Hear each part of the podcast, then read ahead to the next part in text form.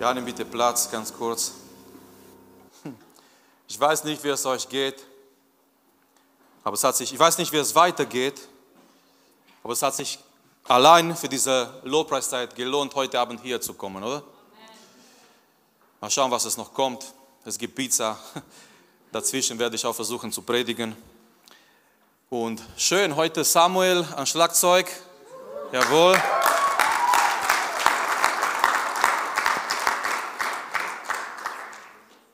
Hat sich gut angehört. Mal schauen, was Oti dazu meint.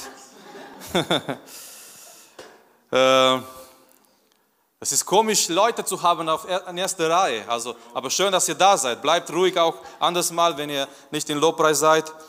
Ich fühle mich nicht alleine und ähm, hier ist so schön dekoriert. Das wird eine Predigt mit Geschmack sein. Okay?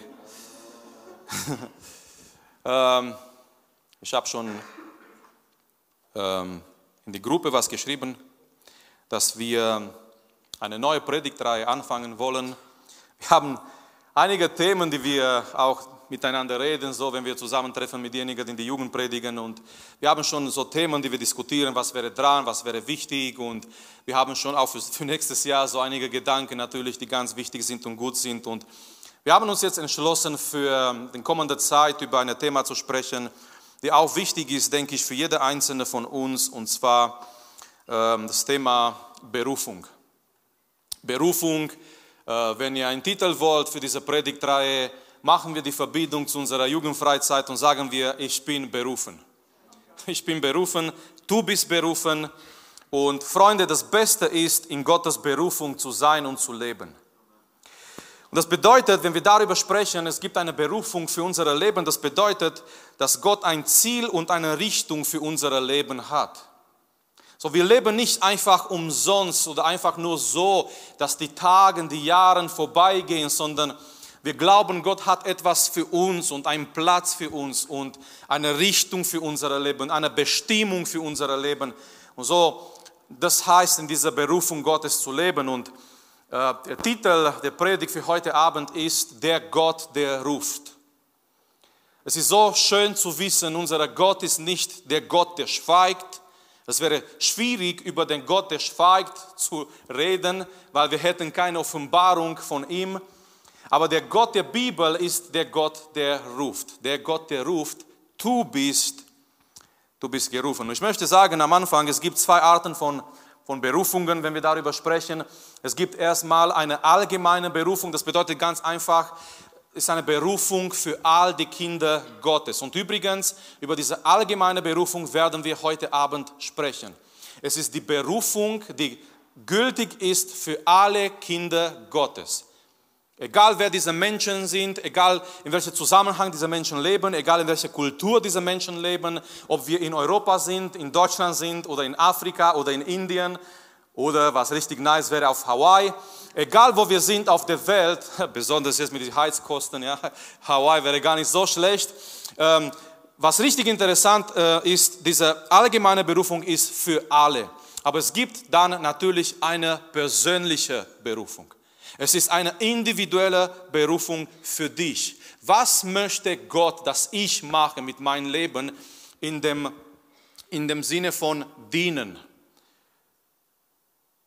In dem Sinne von, wie investiere ich mein Leben in sein Reich? Was möchte er von mir? Das ist dieser persönliche Berufung. Wenn Gott ruft, und ich habe hier etwas mitgebracht von der Geschichte von Abraham ganz kurz, wenn Gott, Gott ruft, äh, wir lesen hier, der Herr sagte zu Abraham, verlass deine Heimat, deine Verwandtschaft und dein Elternhaus. Ziehe in das Land, das ich dir zeigen werde. Da machte sich Abraham auf den Weg, wie der Herr es ihm befohlen hatte. Wenn Gott ruft, Gott hat die Initiative. Es ist Gott, der kommt und uns ruft. Wenn Gott ruft, Freunde, wir müssen eine Antwort geben. So Gott, Gott ruft und er wartet auf eine Antwort. Amen. Es ist blöd, wenn du nach jemandem, das passiert mir zu Hause ständig, ich rufe nach meiner Kind, es kommt keine Antwort. Und ich weiß, ich weiß, ich bin nur eine Zimmer entfernt von meinen Kindern. Ich weiß, die haben mich gehört. Ich weiß, ich war laut genug. Ich weiß, ich habe meine Kinder gerufen und trotzdem es kommt keine Antwort. Ich rufe nochmal und nochmal und irgendwann eine meldet sich. Und das ist ein bisschen ärgerlich, aber Gott, wenn er uns ruft, er erwartet von uns eine Antwort. Und es ist auch oft eine Herausforderung, wenn er uns ruft. Ich möchte auch sagen am Anfang, bevor wir wieder richtig loslegen, Gott ruft uns durch sein Wort, durch das Evangelium. Oh, ganz wichtig, weil wirklich Hand aufs Herz, ich habe noch nie die hörbare Stimme Gottes gehört. Ich meine jetzt eine Stimme vom Himmel. Ich bin in die Gemeinde aufgewachsen, ich habe angefangen in die Gemeinde Gott zu dienen. Ich war in der Jugend damals, dann war ich in die Gemeinde hier und Gemeinde, Gemeinde, Gemeinde. Ich habe noch nie eine übernatürliche Stimme vom Himmel gehört. Marius, Marius. Ich weiß nicht, wie die Stimme Gottes ist, ob es richtig eine so tiefe Stimme ist oder eine normale Stimme. Ja, wir sehen so diese Filme mit Mose, die zehn Gebote und so und auf einmal aus dem brennenden Busch, es kommt so eine Bassstimme, ja wie wenn Gott gerade erkältet wäre ungefähr. Und auf einmal die Menschen erschrecken sich, oh, das war die Stimme Gottes. Nun, ich habe noch nie so eine Stimme gehört. Und wahrscheinlich du sitzt heute Abend auch hier und du kannst das Gleiche sagen, du hast noch nie eine Stimme gehört. Und wenn du eine Stimme gehört hast, räume dein Zimmer auf, das war dein Papa oder deine Mutter. Das war nicht Gott direkt vom Himmel. Aber klar, Gott redet durch Menschen, ja. Trotzdem räume dein Zimmer auf aber du hast noch nie diese Stimme gehört, ich auch nicht. Wie ruft uns Gott? Und die gute Nachricht heute Abend ist, Gott ruft uns durch sein Wort, durch das Evangelium. Es ist nicht eine Stimme vom Himmel, etwas Hörbares, etwas Übernatürliches. 2. Thessaloniker 2 mit 14. Das ist es, wozu er euch durch das Evangelium berufen hat, das wir verkünden er hat euch dazu berufen, an der Herrlichkeit von Jesus Christus, unseren Herrn, teilzunehmen. Das werden wir noch nachher lesen. Er hat euch durch das Evangelium berufen. Ich habe immer wieder gemerkt, und überleg mal, wie viele haben diese Erfahrung gemacht. Ich habe immer wieder gemerkt, ich war in der Gemeinde, im Gottesdienst. Und entweder war es ein Lied, entweder war es in die Einleitung schon, entweder war das in der Predigt und ich saß einfach im Gottesdienst. Und ich habe gemerkt, ich sage bewusst nicht gespürt, weil unsere Gefühle, die sind manchmal durcheinander. Aber ich habe gemerkt im Gottesdienst, durch das, was gesagt wurde in der Einleitung, durch ein Lied in der Predigt, Gott setzt sein Finger auf meine Situation. Wie oft war ich im Gottesdienst, in der Gemeinde, ich habe selber nicht gepredigt, ich dürfte die Predigt hören und empfangen und ich habe gemerkt durch das Wort, durch das Evangelium.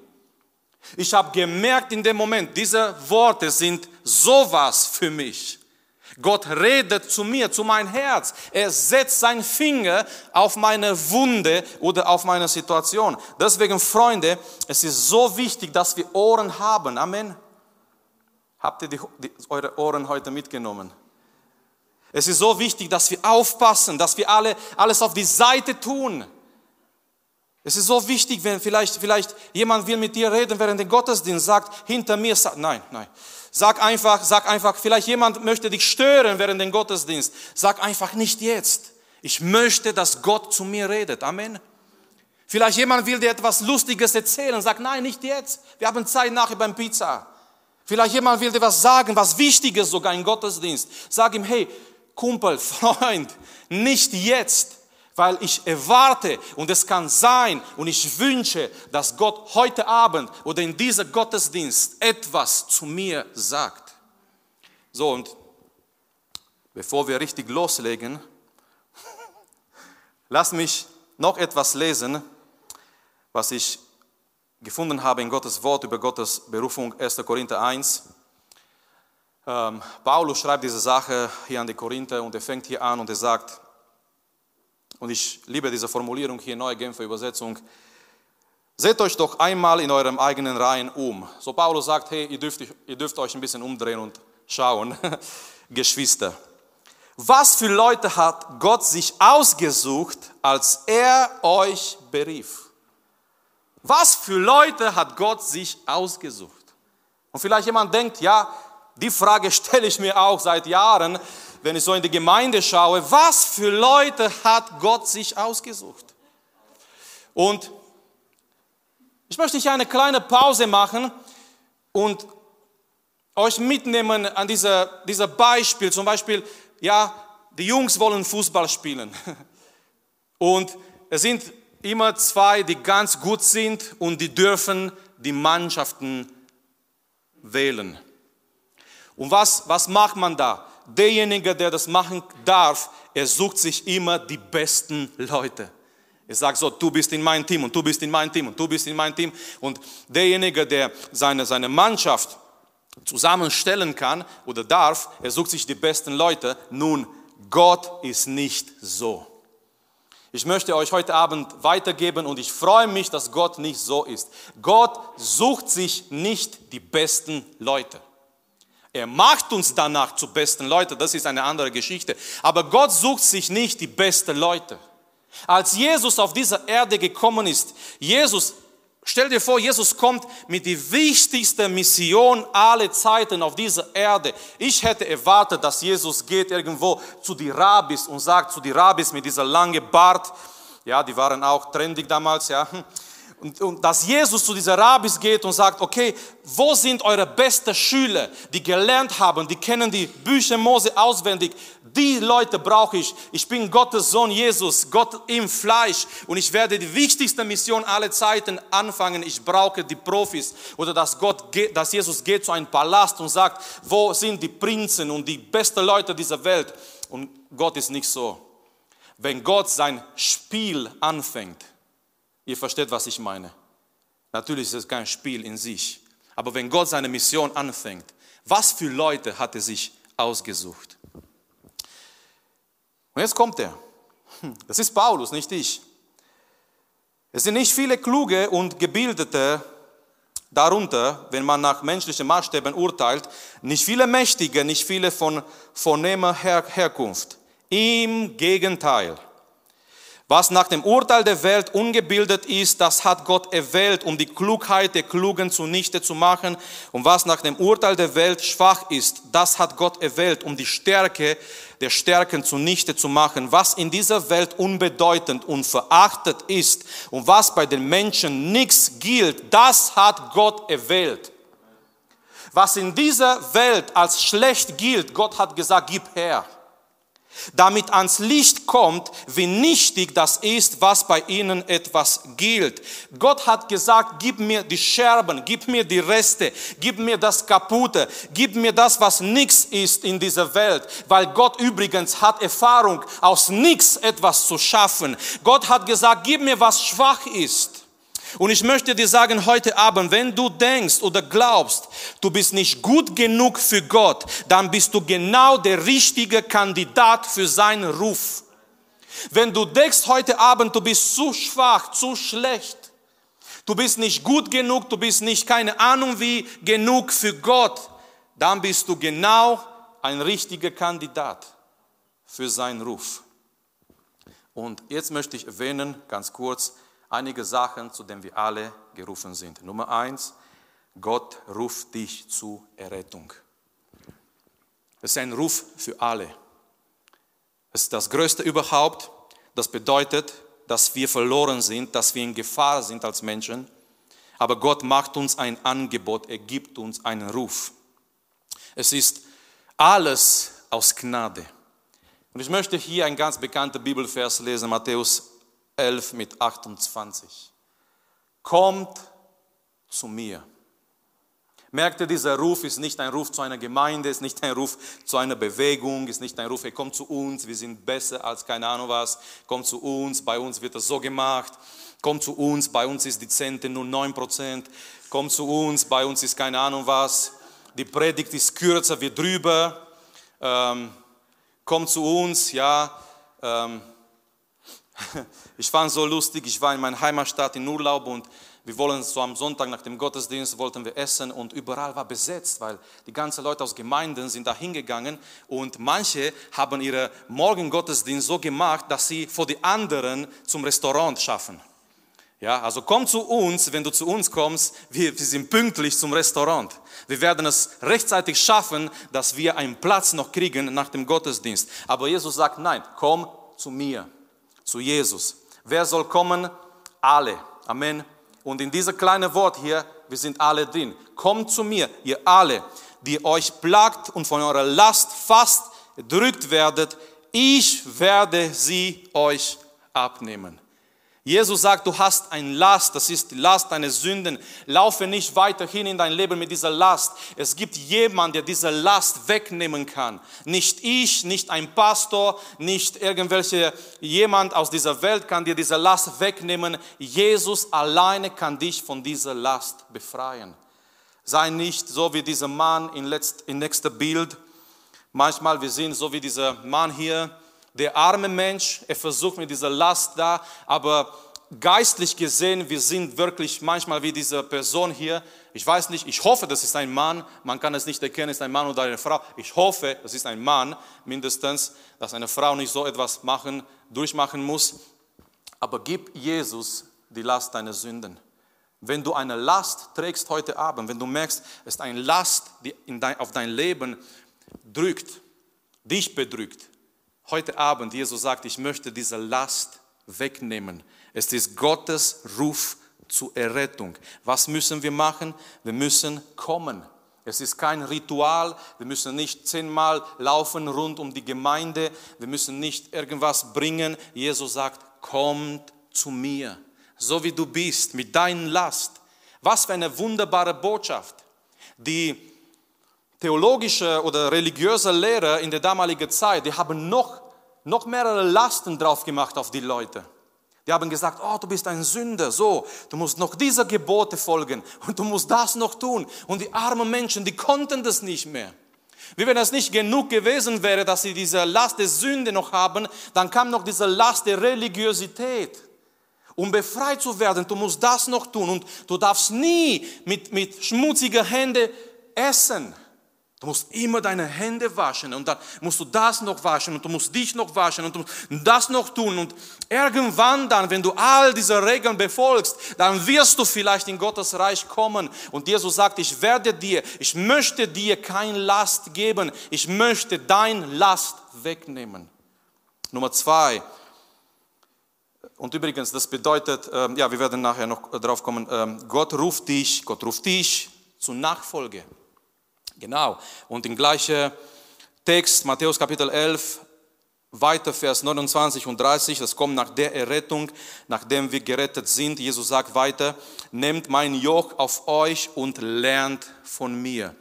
Nachfolge, Jüngerschaft bedeutet von Jesus zu lernen. Bedeutet, dass Jesus mein größtes Vorbild im Leben ist überhaupt. Ich schaue zu Jesus und ich lerne von Jesus. Wie kann ich von Jesus lernen? ich muss sein Wort lesen. Seid ihr einverstanden? Ich muss lesen, wie Jesus war, wie Jesus geredet hat, wie Jesus mit Menschen umgegangen ist, wie Jesus war in verschiedenen Situationen. Und, und Jesus sagt, lernt von mir, denn ich bin gütig und von Herzen demütig. So werdet ihr Ruhe finden für eure Seele, denn das Joch, das ich auferlege, drückt nicht und die Last, die ich zu tragen gebe, ist leicht. Und das ist so ein, ein Paradox hier. Er nimmt uns ein Last und er gibt uns dann auch ein Last. Aber diese Last, die uns gibt, ist leicht, ist eine schöne Last. Es ist diese Last von Nachfolge, von Jüngerschaft, von ihm zu lernen, wie ein Joch. Und die Menschen in der damaligen Zeit, die haben ganz genau gewusst, was es, was es bedeutet, weil der, der Bauer, in der damaligen Zeit, er hat zwei Tiere genommen, zusammen in ein Joch. Einer davon war ein sehr erfahrenes Tier und einer davon war ein Tier, der noch lernen musste also kein Bauer, der Bauer nicht, nicht, nicht einfach zwei Tiere, die überhaupt keine Ahnung hat, die, wie die eine Kutsche ja, oder so tragen und einfach, ja, okay, jetzt probieren wir es mal, sondern nein, er hat immer ein erfahrenes Tier genommen und dann noch ein unerfahrenes Tier und beide gebunden an gleiche Joch. Und der unerfahrene Tier war in so einer Art Ausbildung. Dieser Joch war für ihn, ich laufe jetzt mit dieser erfahrenen Tier. Ich laufe jetzt und ich mache diese ersten Schritte mit jemandem, der sich auskennt. Wenn Jesus sagt, wir nehmen sein Joch auf uns, das bedeutet, wir lernen von Jesus, wir leben täglich mit Jesus. Wir sind unerfahren in dieser christlichen Leben, aber Jesus ist da an unserer Seite. Jesus geht, Jesus läuft mit uns jeden Tag und wir dürfen von ihm lernen.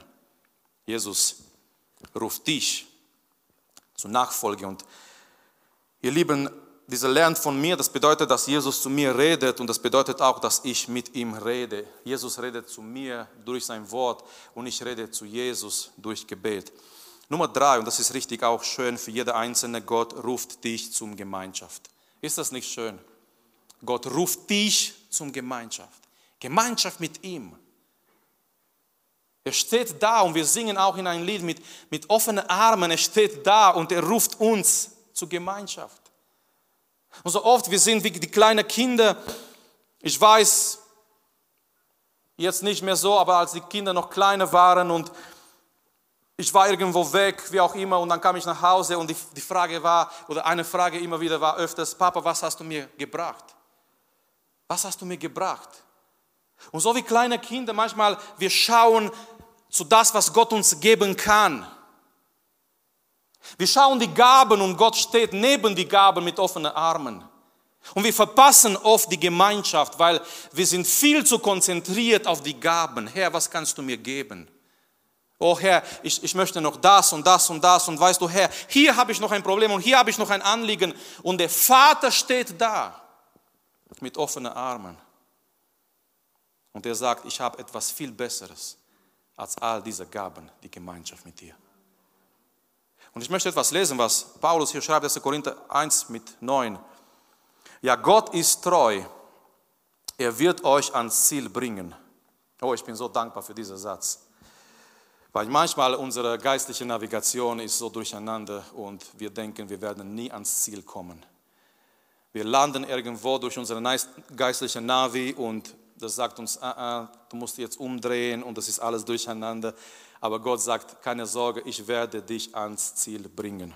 Halte dich fest an Gott.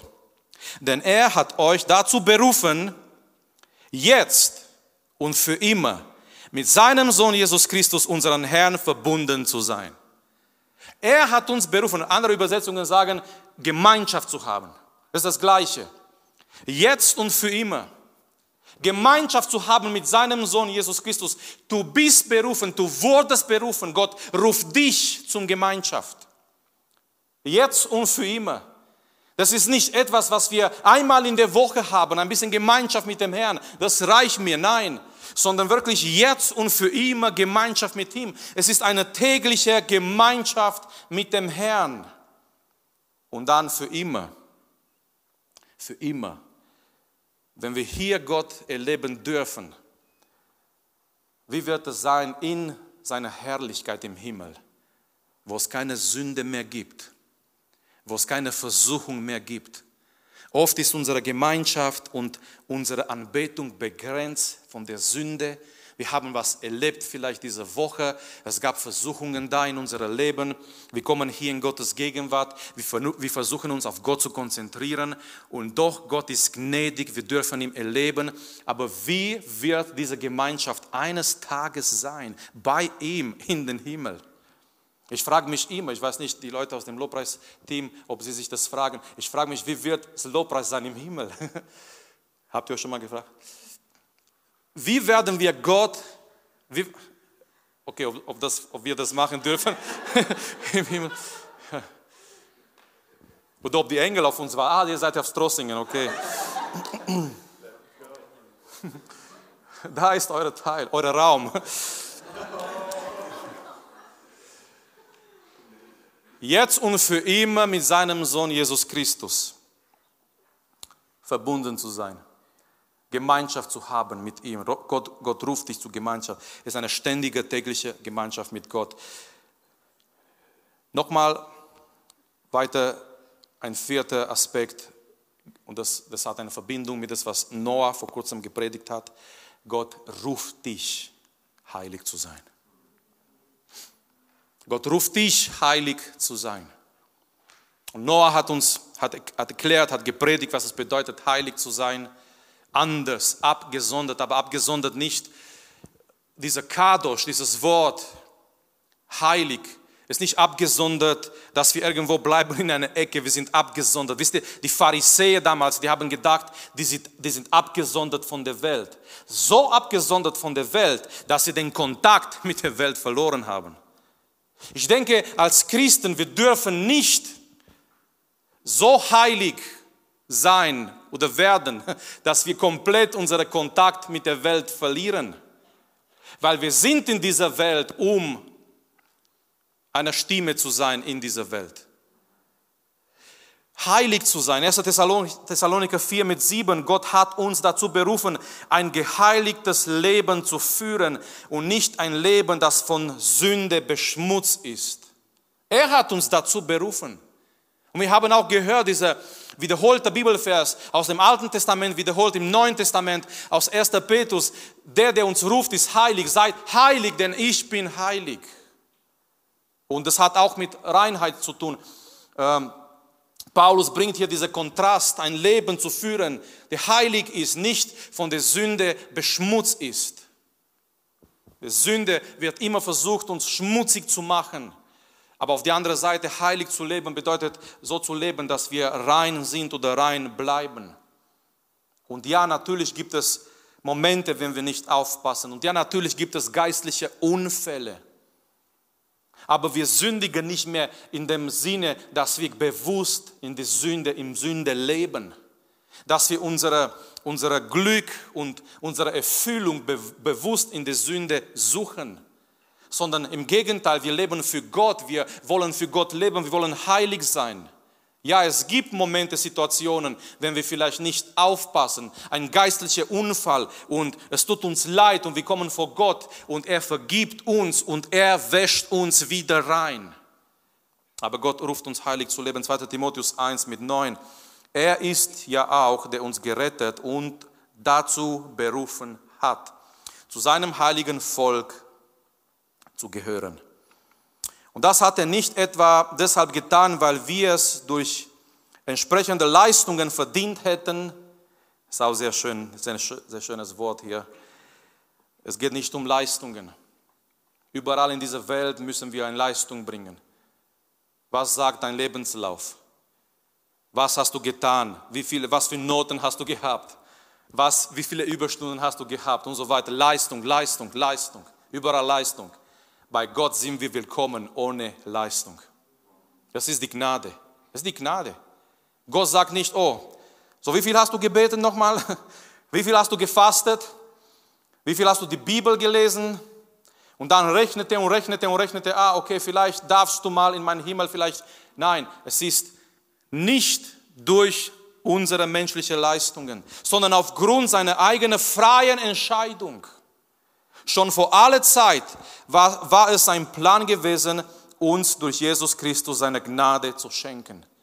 Gott hat sich entschieden und Gott hat gesagt, ich werde dir meine Gnade schenken, meine Gnade geben.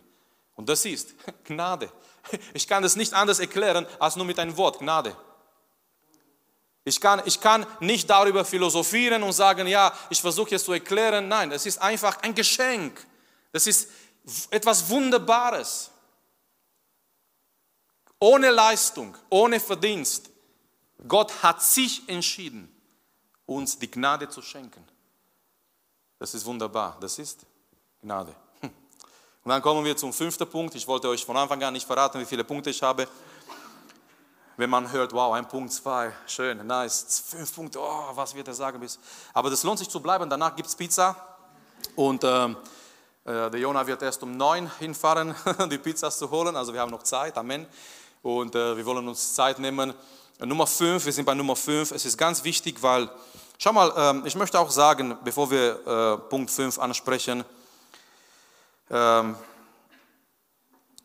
es ist wichtig, dass wir diese allgemeine Berufung auch verstehen und auch da drin leben. Warum? Weil das ist die Grundlage für die persönliche Berufung. Lebe in das, was Gott dir schon gezeigt hat. Vielleicht du denkst, ja, ich, ich wünsche mir, dass Gott mir zeigt, was ist meine persönliche Berufung.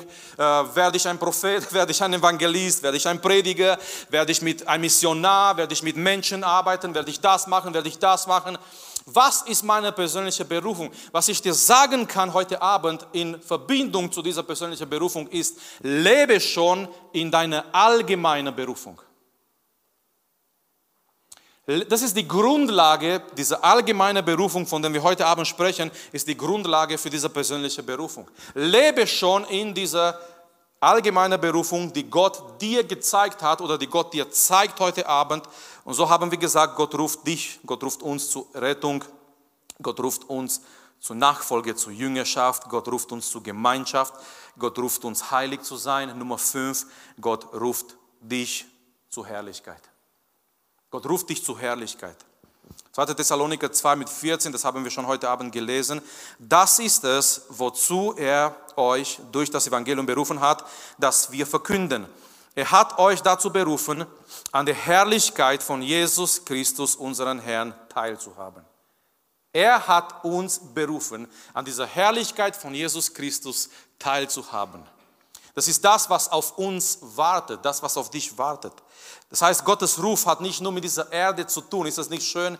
Gottes Ruf in unser Leben hat nicht nur mit dieser Erde zu tun, mit dieser, ähm, unser Leben auf dieser Erde hier in Deutschland, in Trossingen oder e-, egal wo wir uns befinden, hat nicht nur mit dieser Erde zu tun, nein, sondern Gottes Ruf ist ein Ruf zur Herrlichkeit.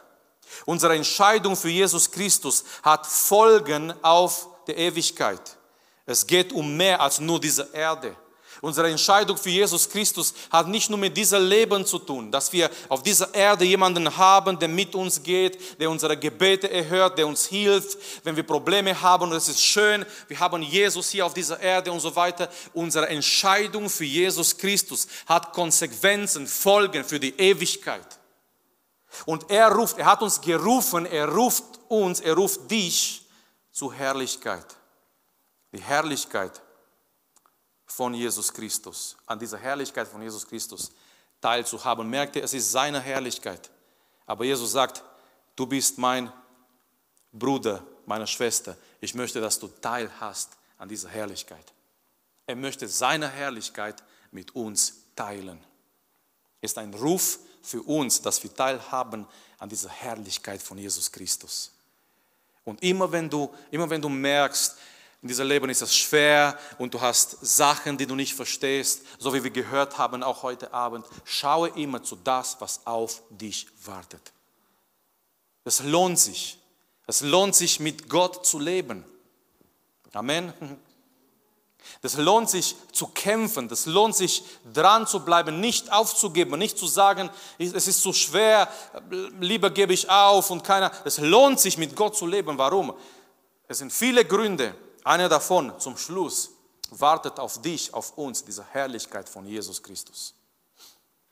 Und er lässt uns teilhaben an dieser Herrlichkeit. Schaue immer zu dieser Herrlichkeit. Sei motiviert in dein Leben von dieser Herrlichkeit. Sei motiviert in deinen Alltag. Wir schauen so oft nur das, was wir, was wir sehen mit unseren Augen. Wir schauen und wir sehen diese Erde und die Probleme, die da sind und die Situationen, die da sind und äh, irgendwelche Schwierigkeiten, die wir haben. Wir schauen nur das, was wir sehen. Aber Gott möchte uns ermutigen, dass wir unsere Augen erheben und dass wir schauen zu seiner Herrlichkeit. Und dass wir wissen, das lohnt sich, das lohnt sich, egal was kommt. Mein Sohn kam jetzt nach Hause, er war bei jemandem Besuch. Immer gefährlich, wenn man bei jemandem Besuch geht. Warum? Weil die Mutter von dieser Kinder hat nichts Besseres zu tun gehabt, als zu meinen Kindern zu erzählen, dass irgendwelche Frau einen Traum gehabt hat. Diese Frau hat geträumt und, und in diesem Traum wurde ihr gesagt, also nicht von Gott, die hat einfach geträumt, wenn ihr Sohn 14 ist, wird Krieg sein, entweder in Deutschland oder in Rumänien. Und unser Problem ist, wenn ich jetzt von Deutschland fliehen möchte, wo kann ich fliehen? Nach Rumänien. wenn ich von Rumänien fliehen möchte, wo kann ich fliehen? Nach Deutschland. So, diese Frau hat geträumt und diese andere Frau, wo meine Kinder im Besuch waren, hat nichts Besseres zu tun gehabt, als meine Kinder zu erzählen. Sie hat geträumt, wenn ihr Sohn 14 wird, wird Krieg ausbrechen, entweder in Deutschland oder in Rumänien. Und ich habe gefragt, wie alt ist Ihr Sohn? Er ist zwölf, so wir haben noch zwei Jahre. Und ich habe ich hab gesagt, Levi, es kann sogar weniger als zwei Jahre sein, dass etwas passiert. Das ist nicht der Punkt. Der Punkt ist, der Punkt ist, dass wir mit Jesus leben und dass wir nicht, wir dürfen, und mein Sohn ist so einer, der sich, er macht sich, also solche Nachrichten sind nicht für ihn, er macht sich sowieso, er macht sich sowieso Sorgen und alles Mögliche und wow und so. Und ähm, ich habe gesagt, der Punkt ist nicht, oh, wir haben noch zwei Jahre. Es kann sein, es ist weniger als das, dass etwas kommt dass etwas kommt, sogar über unser Leben oder wie auch immer. Aber ich habe gesagt, das ist nicht der Punkt. Der Punkt ist, dass wir mit dem Herrn leben, mit Jesus leben und dass wir wissen, wenn das hier beendet ist, egal wie es ausgeht in Deutschland, in Rumänien, ob Krieg kommt und so weiter, wenn das hier beendet ist, unser Leben, wir gehen in seine Herrlichkeit. Und deswegen, wir sind befreit von solchen Ängsten. Wir tragen nicht solche Ängste mit uns. Ja, jetzt was soll ich jetzt den Geburtstag von diesem Kind fragen, wann wird er 14 und ich habe noch zwei Jahre bis dahin. Versteht ihr, was ich meine? Und jetzt, jetzt habe ich noch zwei Jahre, bis Krieg ausbricht in Deutschland oder Rumänien. Und ähm, jetzt überlege ich, okay, keine Ahnung, was mache ich in diesen zwei Jahren? Und jetzt lebe ich mit Ängsten. Soll ich jetzt einen Bunker bauen in zwei Jahren? Das ist nicht, nicht in Ordnung. Sondern egal, es kann schon früher was kommen über unser Leben. Wir wissen es nicht.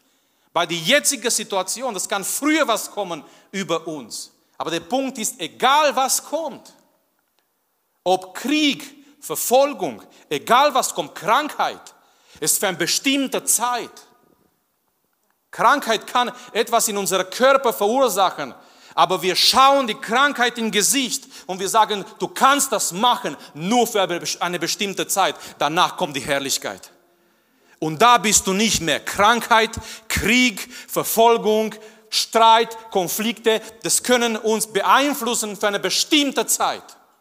Aber trotzdem als Menschen, wir dürfen uns nicht hinbeugen unter diese Sachen, sondern wir dürfen all diese Sachen in Gesicht schauen und sagen, ihr habt eine, eine begrenzte Zeit. Aber wenn das hier vollendet ist, wenn das vorbei ist, auf uns wartet die Herrlichkeit von Jesus Christus. Ist das nicht schön? Und das ist nicht zwei Jahre, bis jemand 14 wird oder keine Ahnung was, sondern es ist einfach die Herrlichkeit für immer. Gott ruft dich heute. Ich möchte, dass die Sänger nach vorne kommen.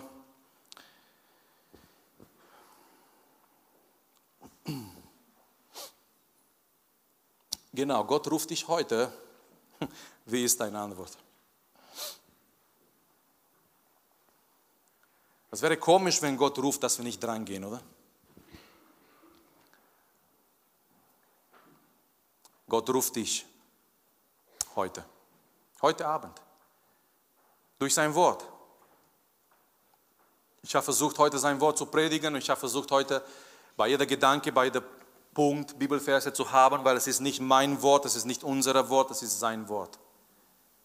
Und jedes Mal war, fast jedes Mal war dieser Begriff da, Gott hat uns gerufen oder Gott ruft uns. So Gott ruft dich. Es ist die Methode, die er, die er ausgesucht hat, durch Menschen zu reden, Menschen zu gebrauchen, die sein Wort verkündigen. Gott ruft dich. Was ist deine Antwort heute Abend? Was machst du mit Gottes Ruf? Ich möchte auch fragen, wenn du schon gemerkt hast, dass Gott dich gerufen hat, mindestens zu einer Sache von dieser fünf, die wir erwähnt haben heute Abend. Lebst du schon in Gottes allgemeinen Ruf für dein Leben? Weil das ist die Grundlage. Wenn du nicht gerettet bist, Gott ruft dich zur Errettung. Das ist das Allergrößte, das ist das Wichtigste überhaupt. Er ruft dich zur Errettung. Er sagt, komm heute Abend zu mir. Alle, die bedrückt seid, die beladen seid von Sünden, von Schuld, von Verletzungen, von Ängsten. Komm zu mir. Jesus ist immer noch da und Jesus steht immer noch da und ist bereit, Herzen zu befreien. Seine Botschaft ist, ich werde dir diese Last wegnehmen. Das heißt, ab heute Abend, du brauchst nicht mehr mit dieser Last zu gehen in deinen Alltag, mit dieser Last, was dich jeden Tag bedrückt. Jesus möchte diese Last heute Abend wegnehmen. Wo und wie? Indem du zu ihm kommst indem du zu ihm kommst und bekennst, Herr, ich bin ein Sünder und ich brauche deine Vergebung. Herr, ich erkenne, du bist am Kreuz für meine Sünden gestorben. Und heute Abend möchte ich ein neues Leben anfangen. Heute Abend möchte ich, dass es einen Wendepunkt gibt in mein Leben, dass ich anfange mit dir zu leben jeden Tag. Ich bekenne meinen Zustand, meine Rebellion, meine Sünden. Nimm diese Last weg und gib mir deinen Frieden. Jesus ruft dich zur Nachfolge. Bist du schon ein Nachfolger von Jesus Christus? Jesus ruft dich, Gemeinschaft mit ihm zu haben, jeden Tag in Gemeinschaft mit ihm zu leben. Jesus Gott ruft dich, heilig zu sein dass du heilig für ihn lebst. Unser heiliges Leben für Gott ist eine Art und Weise, wie wir ihn verherrlichen. Durch unser heiliges Leben bekennen wir und sagen wir, wir haben uns entschieden, nicht für diese Welt zu leben, sondern für unseren Vater. Wir haben uns entschieden, so zu leben, wie Gott weiß und denkt und für uns uns gesagt hat, dass es am besten ist zu leben. Und Gott ruft dich zu seiner Herrlichkeit. Wenn diese Welt zu Ende ist, wenn dein Lauf auf dieser Erde vollendet ist, wenn alles weg ist, egal was kommen wird, egal was kommen mag, Krieg oder Verfolgung oder vielleicht noch nicht, vielleicht werden wir noch gute Zeiten erleben, ich weiß es nicht. Wir wissen nicht genau, was es kommen wird. Gott weiß allein. Aber von der anderen Seite wissen wir, eines Tages kommt diese wunderbare Herrlichkeit, was Gott für seine Kinder vorbereitet hat. Lasst uns gemeinsam aufstehen. Und ich möchte, dass wir jetzt Zeit haben, dass wir uns jetzt Zeit nehmen, im Gebet Gott zu suchen, Gemeinschaft mit ihm zu haben, ihm eine Antwort zu geben. Du bist gerufen. Du bist von Gott gerufen und das ist wirklich seine Gnade. Er hätte sich auch entscheiden können, dass er, dass er niemand von uns ruft, dass er einfach uns in Ruhe lässt, dass wir uns unser Leben leben und das war's. Aber nein, Gott hat sich entschieden, uns zu rufen. Er hat sich entschieden, dich zu rufen. Du bist gerufen. Und wenn du Gottes Ruf eine Antwort geben möchtest heute Abend, wenn du das noch nie gemacht hast in dein Leben und heute Abend möchtest du Gottes Ruf eine Antwort geben, ich möchte dich einladen, wir werden gleich anfangen zu beten, wir werden anfangen zu singen, Gott zu suchen im Gebet, im Lobpreis, in Anbetung. Aber ich möchte dich einladen als ein Zeichen von deiner Entscheidung. Das ist ein heiliges Moment zwischen dir und Gott. Es spielt keine Rolle, wer da ist. Es spielt keine Rolle, wer dich sieht. Eigentlich sollen dich so viel wie mögliche Menschen sehen heute Abend, dass du eine Entscheidung getroffen hast für Jesus Christus.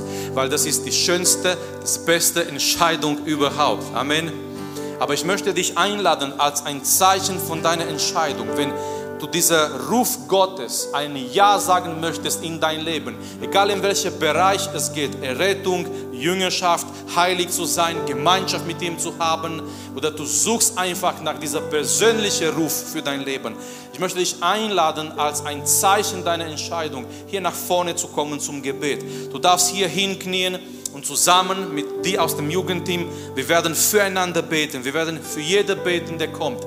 Aber als ein Zeichen, als ein Schritt in deiner Entscheidung für den Herrn, ich möchte dich rufen, ich möchte dich ermutigen, dass du kommst, dass du hier nach vorne kommst und dass du sagst, ja, ich möchte Gottes Ruf antworten in mein Leben. Ich habe gemerkt, dass Gott zu mir geredet hat. Ich habe gemerkt, dass er mich ruft zu sich, zur Gemeinschaft, ihm zu folgen, mit ihm zu leben. Und ja, ich möchte heute Abend das tun. Ich möchte, dass heute, dass dieser Datum, dieser Abend in meinem Kalender eine ganz spezielle Abend ist, wo ich weiß, wo, wo ich zurückschauen kann. Da habe ich mich entschieden, mit Jesus zu gehen. Da habe ich mich entschieden, für Jesus zu leben. Da habe ich mich entschieden, sein Ruf in mein Leben zu folgen. Lasst uns beten und dann werden wir ihm anbeten, auch durch die Lieder.